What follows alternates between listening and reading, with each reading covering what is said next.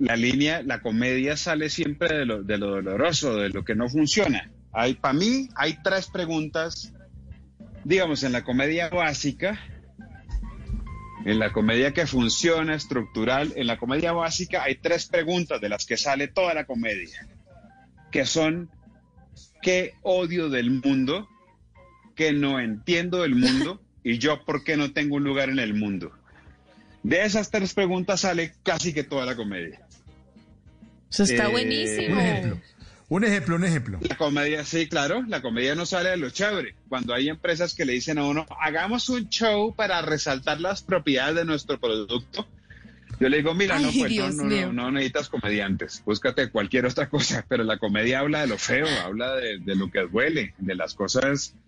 El comediante siempre está por debajo del público, no es como los actores que siempre son así intocables, inalcanzables. El comediante los comediantes siempre estamos por debajo, los comediantes somos lo peor, somos lo más barato, somos el más estúpido, somos el que no conecta, el más eh, asocial. Eso es la comedia, el- la disfunción, lo que falla en la vida. Somos el, en, en inglés se llama el glitch. ¿Qué es eso? La falla. La Mm. falla de la comedia somos los comediantes. Wow, yo creo que nunca había, me lo habían descrito así y claro, tiene que ser uno muy crudo, muy real para realmente conectar en ese punto común que tenemos, pero también al oír la descripción, ¿no? De que son la falla y todo, que a ti, por ejemplo, personalmente, Diego, que te hizo enamorarte del mundo del humor. ¡Wow!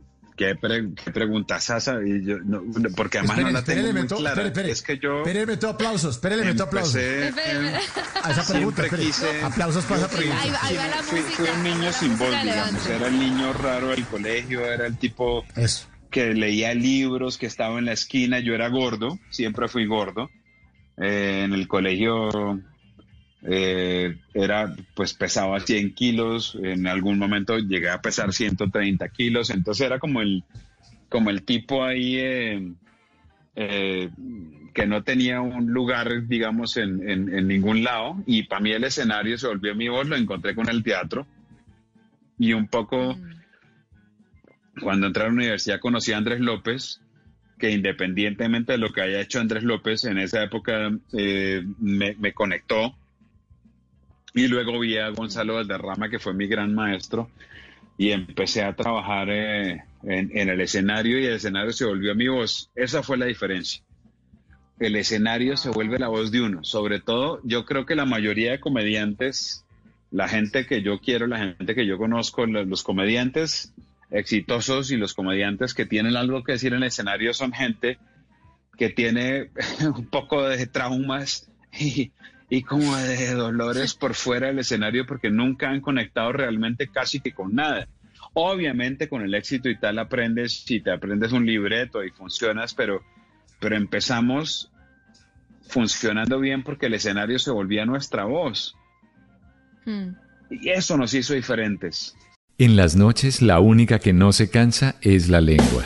Por eso, de lunes a jueves a las 10 de la noche empieza Bla Bla Blue con invitados de lujo. Yo soy Lorna Cepeda. Yo soy Diego Verdaguer. Les habla Consuelo Les habla el Luzardo. chef Jorge Raúl. Hola, soy Carolina Cuervo. Senao, la reina de la música popular. Yo soy Adriana Lucía. Yo soy Tato Devia. Blue, vamos a estar entonces el pote y el Con buena música, con historias que merecen ser contadas, con expertos en esos temas que desde nuestra casa tanto nos inquietan y con las llamadas de los oyentes que quieran hacer parte de este espacio de conversaciones para gente despierta. Bla Bla Blue, de 10 de la noche a 1 de la mañana. Bla Bla Blue, con María Macausla, Simón Hernández y Mauricio Quintero. Bla Bla Blue, porque ahora te escuchamos en la radio.